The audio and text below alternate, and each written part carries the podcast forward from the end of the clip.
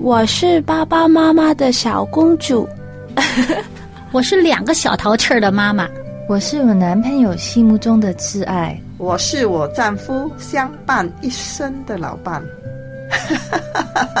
我身边的朋友都说我是他们可以倾诉的好姐妹。我是事业有成的女强人。我是一个相夫教子的家庭主妇。我是，我是，我是，我是，我是，我们是天赋的女儿。我们是天赋的女儿。我们是天赋的女儿。我们是天赋的女儿。是的，我们都是天赋的女儿。是他掌上的明珠。人说“女为悦己者容”，我们应该如何准备自己的身心，成为蒙天父喜悦的美丽佳人呢？小杨在这里邀请您一起来学做一位由内而外、合乎天父心意的丽人——心灵丽人。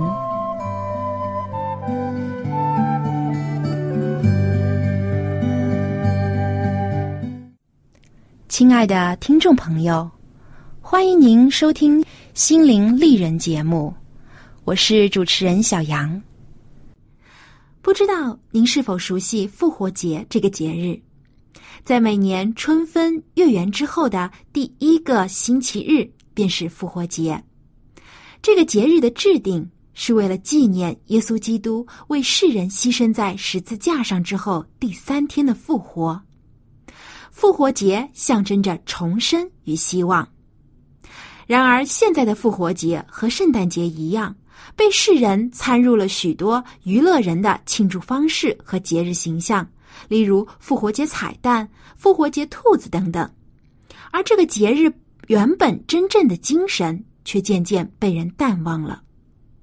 不过，作为基督徒，我们对于主耶稣的受难、牺牲和复活。却是铭记于心的，而对于我们女性来说，主耶稣的复活更是意义非凡，因为主耶稣复活后，第一个看到他的人就是一位女性，是摩大拉的玛利亚。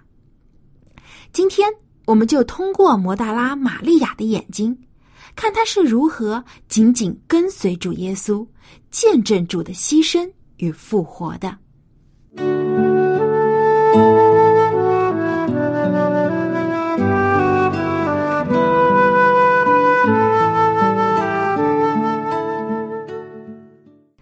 在新约四福音书中，都提到了这位摩达拉的玛利亚。虽然其中描述她的文字并不多，但是在字里行间都叫人看出这位女性是被主拯救，对主的爱、对主的工作有莫大的支持和帮助。她始终紧紧跟随主耶稣。有解经家认为，摩大拉的玛利亚和伯大尼的玛利亚。其实是同一个人，因为摩大拉和伯大尼这两个地方离得很近，玛利亚很可能在这两个地方都生活过。不过，不管他们是不是同一个人，在今天的故事中，我们暂且称我们的主人公为摩大拉的玛利亚。在耶稣周游各城各乡传道的旅程中，和他同去的不仅有十二个门徒。还有几位得蒙耶稣医治过的妇女，而玛利亚就是其中的一位。她曾被七个鬼缠身，处境非常的悲凉，她心灵饱受痛苦，疾病与罪恶的重担使她心里不堪重负。而当所有人都将她拒之门外的时候，耶稣却向她伸出了慈爱怜悯的手。而耶稣赶走了玛利亚身上的污鬼，并且接受她，赦免和清洁了她的罪孽，使她觅得新生，重新拾回了人的尊严。亲爱的救主耶稣给了他希望、新生与快乐。玛利亚受了主极大的恩惠，也以极大极深的爱来回报主。他与西律的家宰苦萨的妻子。约雅拿，以及苏萨拿，还有好些别的妇女都跟随主耶稣。虽然她们只是普通的妇女，但是却和耶稣的门徒一样做工，不但传道，而且还用自己的财物供给耶稣和他的门徒。对主和门徒来说，日常所需也是非常重要的。门徒都撇下自己原来的工作来跟随主，耶稣也从来没有为自己的生活所需而行过神迹，因此他们平日的需要大多是靠别人的接待和奉献，因此妇女们在经济上的支持就显得特别重要。而摩达拉的玛利亚因能侍奉主而感到非常高兴。我们从马太。马可和约翰福音的记载中，都可以看到玛利亚对主耶稣的忠心与敬爱。而当耶稣为了世人的罪背负十架，前往独楼地受刑的时候，有许多人跟着耶稣。这些人中有嘲笑和讥讽耶稣的法利赛人以及文士，也有不明事理前来凑热闹的人。更有许多相信耶稣的百姓与门徒，忧伤焦虑的跟在耶稣身后。他们虽然想救耶稣，却不知道该怎么做。也有好些妇女跟随其中，玛利亚就是其中的一个。她与许多其他妇女看到耶稣身上带着鞭伤，又受到罗马士兵的侮辱。见到他们深爱的主受到如此不堪的对待，他们心中多么痛苦！不仅为主嚎啕痛哭，然而耶稣却反而安慰他们说：“耶路撒冷的女子，不要为我哭，而当为自己和自己的儿女哭。”主耶稣没有轻看妇女们为他所流下的同情泪水。但相比自己的受难，耶稣更同情耶路撒冷将要遭受的苦难。耶稣知道，耶路撒冷被毁的时候，在那可怕的日子里，这些为他哀哭的人也会和自己的儿女一起遭劫难。由此，耶稣想到了末日的大审判。他说：“那时，人要向大山说，倒在我们身上。”向小山说：“遮盖我们。”这些事行在有汁水的树上，那枯干的树将来怎么样呢？耶稣用有汁水的树代表自己是无罪的救赎主，而无罪的主却为世人的罪承受这一切的痛苦。我要叫世人脱离罪恶的捆绑，将给撒旦致命的一击。而那些冥顽不灵、死不悔改的人，就好比这枯干的树一样，在末日审判的时候，将要与撒旦一同灭亡。当耶稣被钉上十字架的时候，那长钉钉入了耶稣的手脚，同时也是钉在了玛利亚以及所有信耶稣、爱耶稣的人心上。玛利亚的泪水。止不住的滑落，她好想闭上眼睛不看这令人痛苦的一幕。但是玛利亚最终也没有选择逃避，她和其他的妇女远远的观看着。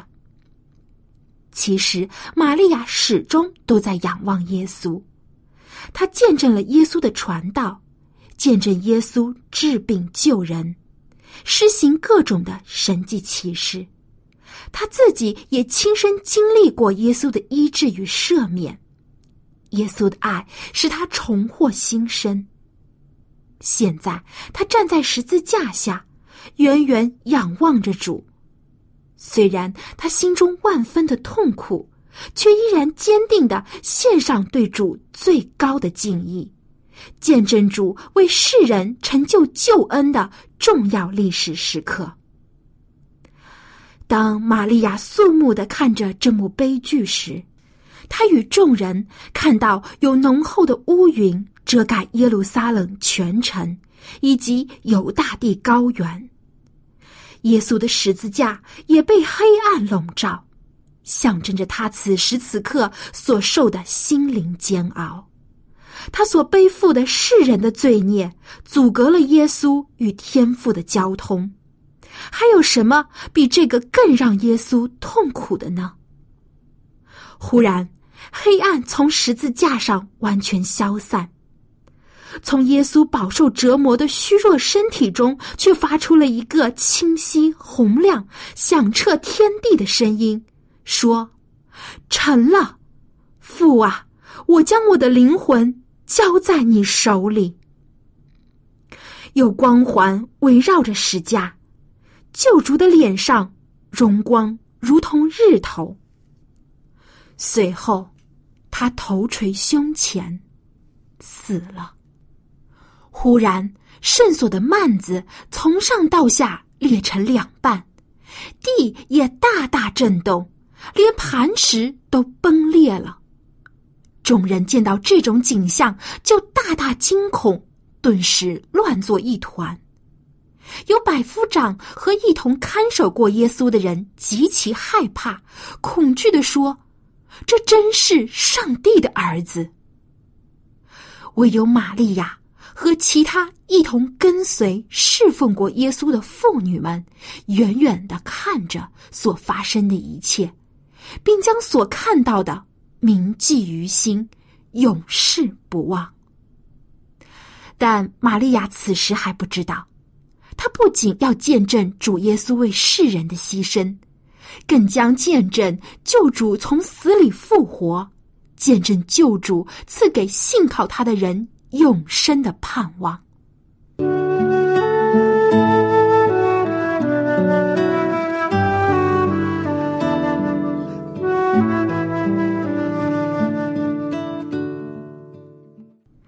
摩大拉的玛利亚虽不在十二门徒之列。但是她却也是耶稣忠心的使女，亦步亦趋的紧紧跟随主的脚步。她尽自己一切的能力侍奉耶稣。在耶稣受难期间，大部分的门徒虽四散逃离，但玛利亚却没有离弃耶稣，始终紧紧跟随。玛利亚的忠心必得到主的报赏。亲爱的朋友，相比摩大拉的玛利亚，我们是否也像她一样，时刻都能全心跟随我们的主耶稣，无论遇到何事都不偏离呢？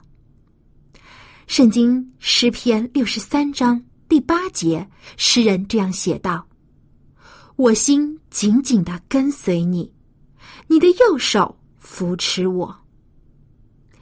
耶稣扶持我们，为我们受苦。”给我们留下属灵的榜样，就是希望我们可以紧紧跟随他的脚踪行，不被这罪恶的世界侵蚀了心灵，迷失了方向。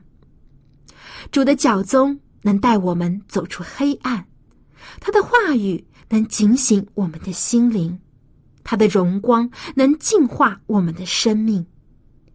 愿我们能如玛利亚一样，全心。紧紧跟从我们的主。下面一起来听一首动人的诗歌，名字叫做《我心紧紧跟随你》。歌词是这样的：每当我软弱疲乏，对未来充满惧怕，你对我慈爱呼唤，来到你宝座前，你是如此温柔。深知我心里感受，你赐下话语，你光照显明，你炼尽我生命。主耶稣，我心紧紧跟随你，你同在使我得安息。主耶稣，我心紧紧跟随你，等候你，我重新得力。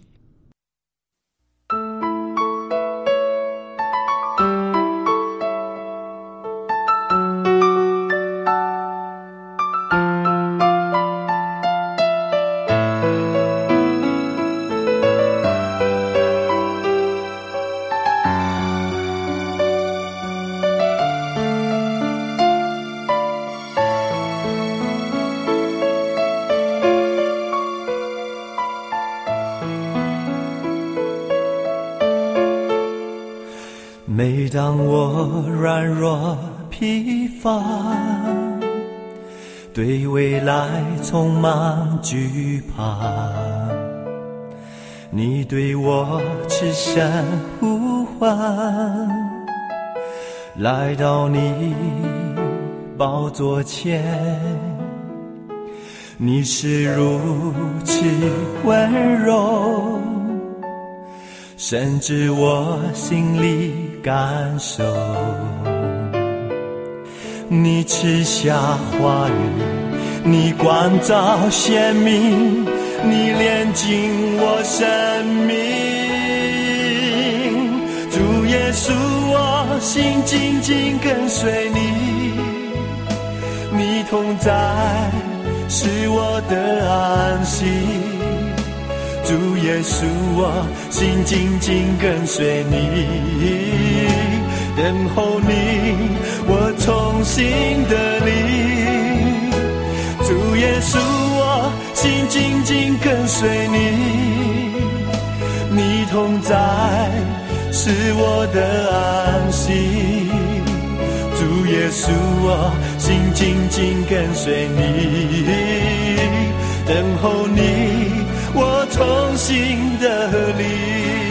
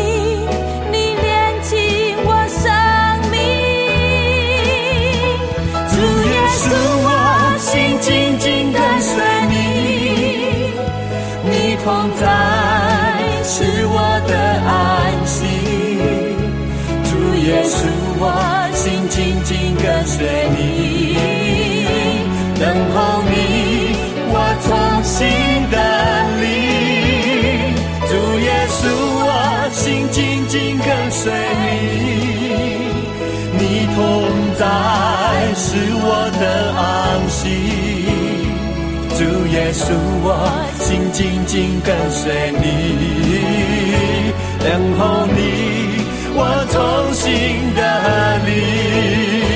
主耶稣，我心紧紧跟随你，你同在是我的安息。主耶稣，我心紧紧跟随你，等候你。我重新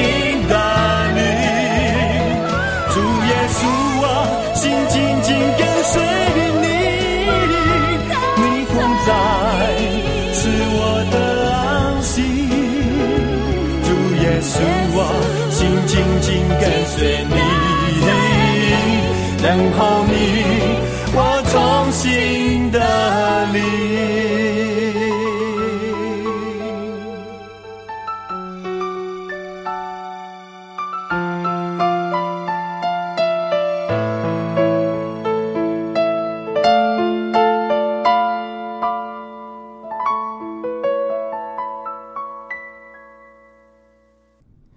亲爱的听众朋友，您现在正在收听的是希望之声福音广播电台的心灵丽人节目。在节目的上半部分，我们了解了摩大拉的玛利亚这位耶稣忠心的使女如何紧紧跟随主，在耶稣受难的时候，她亲眼见证了我们的救主为世人牺牲舍己的伟大时刻。我们虽然不像玛利亚。可以亲眼见到耶稣为救世人而牺牲在十字架上的情景，但是我们却能深深体会到玛利亚的心情。有时我们看到新闻中报道某某人士为救他人而受伤，甚至失去了生命，我们都会为这样舍己为人的英雄事迹所感动，钦佩这些人牺牲奉献的精神。然而，相比之下，耶稣基督为我们世人所做出的牺牲更要浩大，甚至震动了全宇宙。耶稣基督本与天父上帝原为一，但为了救我们而甘心舍去天上的尊贵宝座，道成肉身，降卑为人，且是出身最普通的一等人。这本来已经是莫大的牺牲了。然而，耶稣更以自己的生命为赎价，换回我们这些罪人卑微的性命。正如使徒保罗在罗马书第五章第七、第八节所发出的感慨，说：“为一人死是少有的，为人人死或者有敢做的，唯有基督在我们还做罪人的时候为我们死。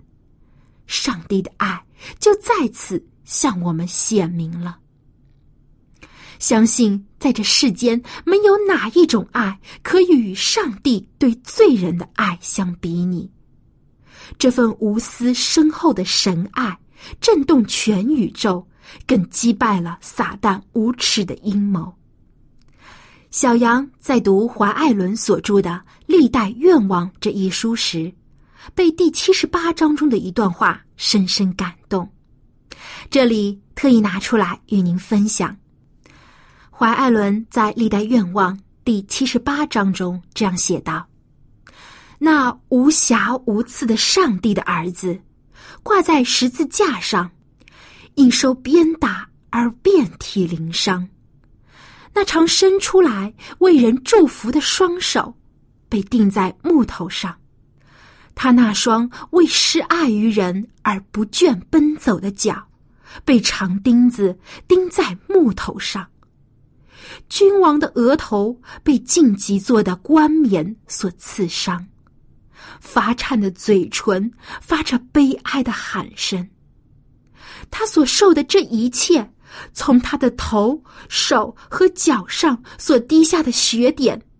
他那全身抽搐的痛苦，以及那因天赋向他掩面而使他心中充满的说不出的悲惨，是在向每一个人说明：上帝的儿子愿意背负罪恶的重担，乃是为你，为你，他攻破了死亡的关塞，敞开了乐园的门户。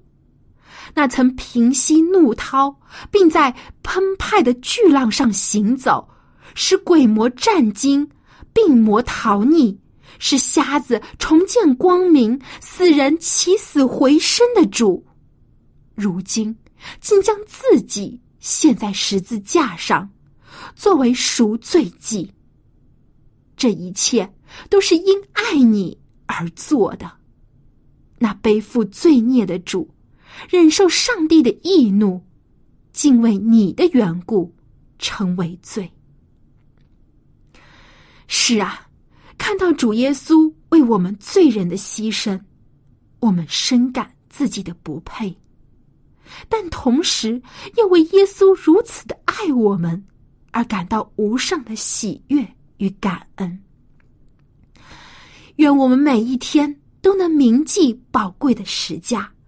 紧紧跟随主耶稣的脚踪，绝不辜负主对我们的大爱。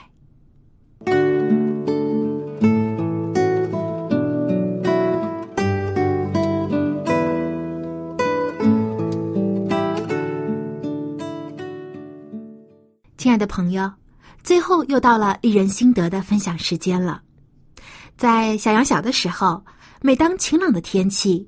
妈妈总会将被子拿出去晒一晒，这样既可以杀菌，晒过的被子睡起来也十分的舒服。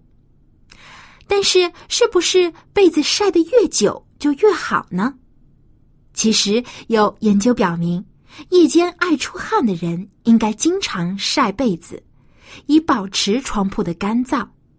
不过被子也不是晒越久就越好，晒被子比较适合的时间一般是在上午十一点到下午两点之间，晾晒两至三小时是最好。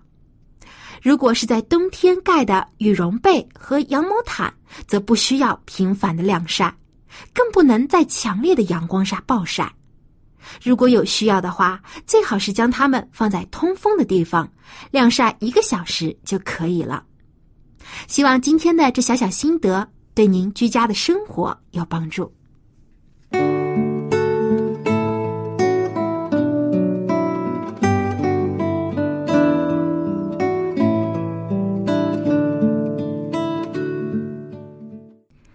圣经彼得前书二章二十一节写道。你们蒙召原是为此，因为基督也为你们受过苦，给你们留下榜样，叫你们跟随他的脚踪行。愿我们大家都铭记主耶稣为我们做出的牺牲，努力效学主谦卑爱人的榜样，紧紧跟随他的脚步，直到上帝荣耀的国降临时，与我们的主一同回天家。好。今天的节目就到这里，感谢您收听小杨主持的《心灵丽人》。如果您对我们的节目有任何的建议或意见，欢迎您给我们节目来信。最后，感谢您对我们节目的支持，想要期待在下期节目中继续和您分享莫达拉玛利亚的故事。好，我们下期节目再会。